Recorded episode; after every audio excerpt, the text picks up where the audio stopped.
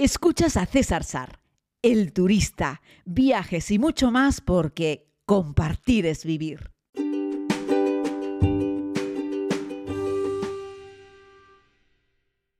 Muy buenos días a todos y a todas, querida comunidad. Les hablo desde el interior del barco eh, con el que estoy haciendo la navegación en el río Nilo, con la comunidad eh, maravillosa. La verdad es que no puedo estar más contento, más satisfecho, más orgulloso, más feliz, en fin, entusiasmado. Me faltan los adjetivos para describirles lo que siento cada día que estoy compartiendo con estas maravillosas personas. Ya les digo, buena parte de ellas, eh, casi el 90% de ellas, las mismas con que pude compartir un viaje precioso a Estambul en este pasado año, en el mayo del pasado año. O sea que estamos haciendo en realidad dos viajes en menos de 12 meses. Algo que me parece maravilloso y da gusto verles. Estoy haciendo la narración en una sala contigua y los veo a través de un cristal. Ellos están en estos momentos terminando de desayunar y solamente puedo observar cómo se ríen, se divierten, conversan, se han hecho amigos entre ellos. Y es una verdadera alegría porque son personas que no se conocían en mayo del año pasado y son personas que se apuntaron a decir, venga, vamos vamos a hacer un viaje con el turista, el primer viaje con el turista.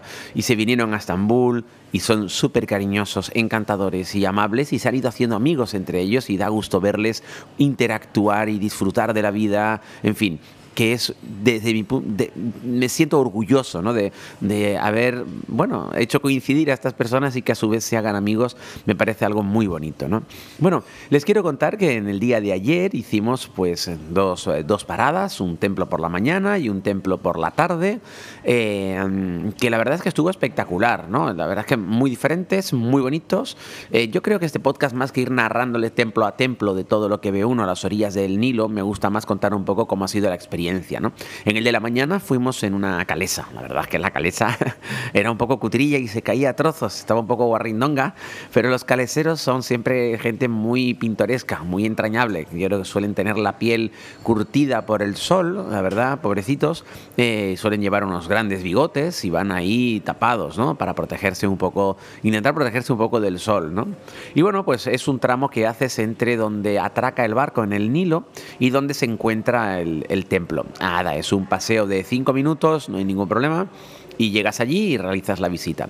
Decir que los vendedores ambulantes, eh, los que tienen los pequeños puestos y los que te abordan camino de los templos a la entrada y a la salida, siguen siendo igual de plastas que siempre. Eso no ha cambiado, ¿vale?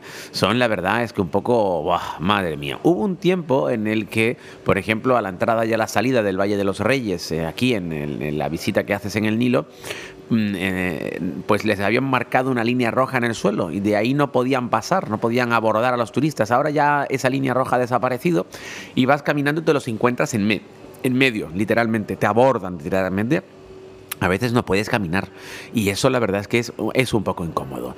Eh, los guías están con los turistas en que eso es incómodo y que no debería ser así y que genera un poco de animalversión por parte del turista y claro, al final el turista no puede pararse en el puestito a mirar tranquilamente porque enseguida vienen a acosarte, a preguntarte, a decirte, a ofrecerte y claro, eso es un estrés espectacular, ¿no?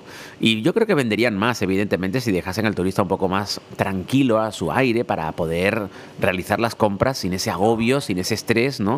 Sin esa insistencia permanente, ¿no?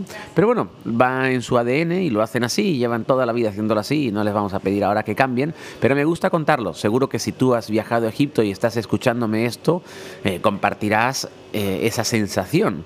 Si no has venido nunca, que sepas que este es uno de los países en los que los vendedores mm, son más eh, incisivos con los turistas a la hora de eh, conseguir una venta. ¿no? Así es que bueno, vente preparado a Egipto para eso, podríamos decir que es uno de los poquitos mm, peros que tiene, aunque si te lo tomas con filosofía puede ser incluso hasta divertido, ir esquivándolos de un lado para otro, diciéndoles que no quieres, etcétera, ¿no?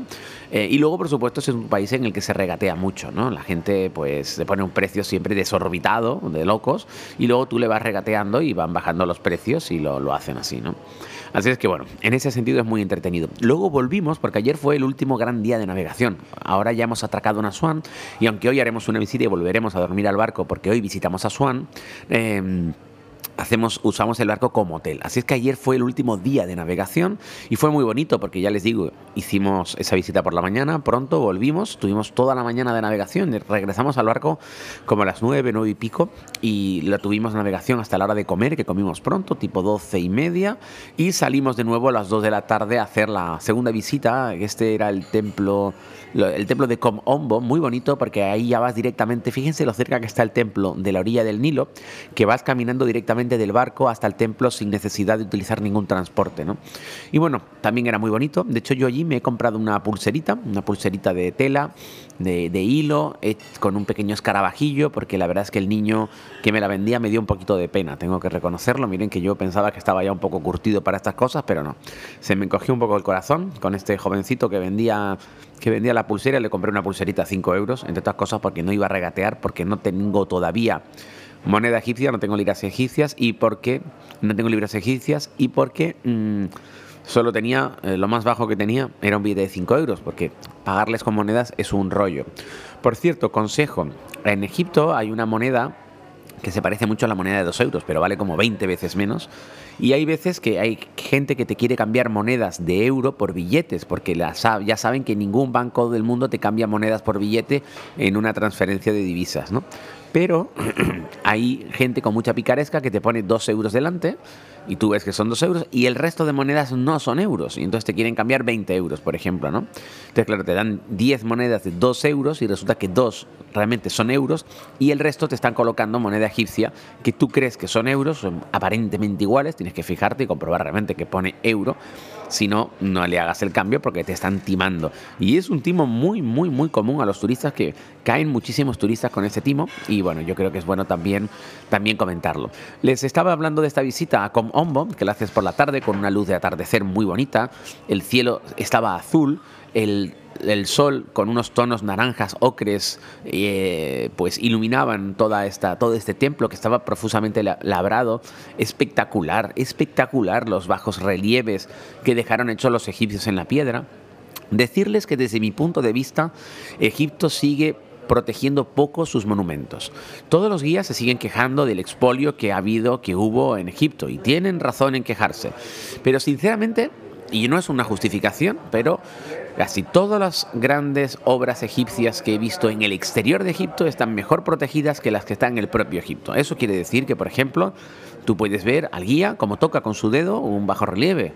Y tú dices, si todo el mundo pone su dedo ahí día tras día durante los próximos 50 o 100 años, eso dejará de ser un bajo relieve, supongo, ¿no? Así es que, bueno, me sorprende un poco porque luego van los turistas detrás y también lo tocan. A ver, a ver, a ver. Y todo el mundo puede tocar prácticamente todos los monumentos egipcios, ¿no? Y hombre, a mí me parece que sí, es cierto, son de piedra y han aguantado 3.000 años, pero yo creo que hace 1.000 años o 2.000 años esos monumentos no tenían tanta presión, es decir, no había tantos humanos que los visitasen los tocasen cada día, ¿no? Creo, ¿eh? igual estoy diciendo una tontería y un arqueólogo me dice que no hay ningún problema y que podemos toquetearlo todo. Pero aquí en Egipto te puedes subir a cualquier columna prácticamente, puedes tocarlo. Mm, o sea, si sacas un rotulador no, pero de resto tocarlo lo puedes tocar y la gente lo toca.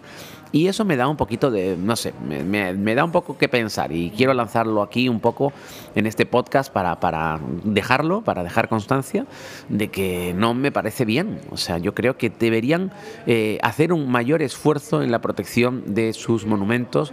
Yo sé que tienen muchos, que es muy difícil y que van muchos turistas, pero no sé, poner un poco más de metraquilato o poner unas pequeñas cintas que separen un poco cada una de las piedras que están protegiendo de la presencia de los turistas para evitar, pues yo qué sé, ese desgaste o por lo menos para evitar que alguien pueda llegar y plantar las manos allí que ellos son los primeros en no dar ejemplo con respecto a esto. ¿no? Bueno, la visita, la verdad, es que era preciosa, como les digo, el, templo de Com Ombo, que vas y vuelves caminando directamente desde el barco y luego regresamos para hacer una pequeña, bueno, hicimos un pequeño meeting, una pequeña reunión con la comunidad, eh, viendo un poco lo que quedaba del programa por delante, hablando de algún pequeño cambio que íbamos a hacer en las visitas, hablando un poco de la visita al pueblo nubio, que ya les hablaré, la haremos esta tarde y les hablaré mañana en el podcast. Y luego hicimos el resto de la navegación, eh, de nuevo espectacular, subimos a la cubierta superior, desde donde pudimos despedir al sol, se iba poniendo el sol mientras íbamos navegando, y yo creo que esa es una de las cosas más maravillosas que puedes hacer en estas navegaciones por el Nilo. A esto además hay que añadirle que luego fuimos a cenar, Y después tuvimos la fiesta egipcia. Nos habíamos comprado unas túnicas, unas ropas en el, último en el penúltimo mercadillo que vimos eh, junto a la visita de por la mañana, que es muy típico. Y entonces ellos luego en el salón principal, no en el que comes ni en el exterior de arriba, sino en el principal que está lleno de sofás y espacios para compartir, ahí en medio abren como una especie de pequeña pista de baile, ponen música y nos pusimos a bailar.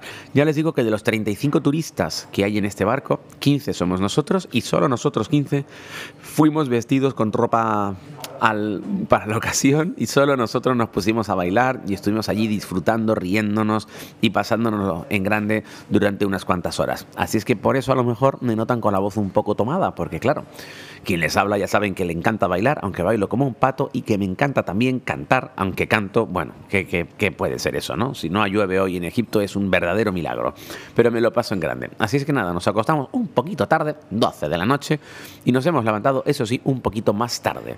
Termino este podcast, me despido, lo subo, les mando un abrazo muy grande y comienzo la visita de hoy al templo de Philae. Compartir es vivir y espero que tengan un maravilloso día. Muchas gracias por escuchar este podcast eh, diario sobre viajes. De verdad que me da una alegría inmensa. Y recuerda que puedes dejar una nota de audio en el link que te dejo en la descripción y que si quieres que hagamos un viaje juntos puedes enviarme un email a viajes.cesarsar.com. Feliz día.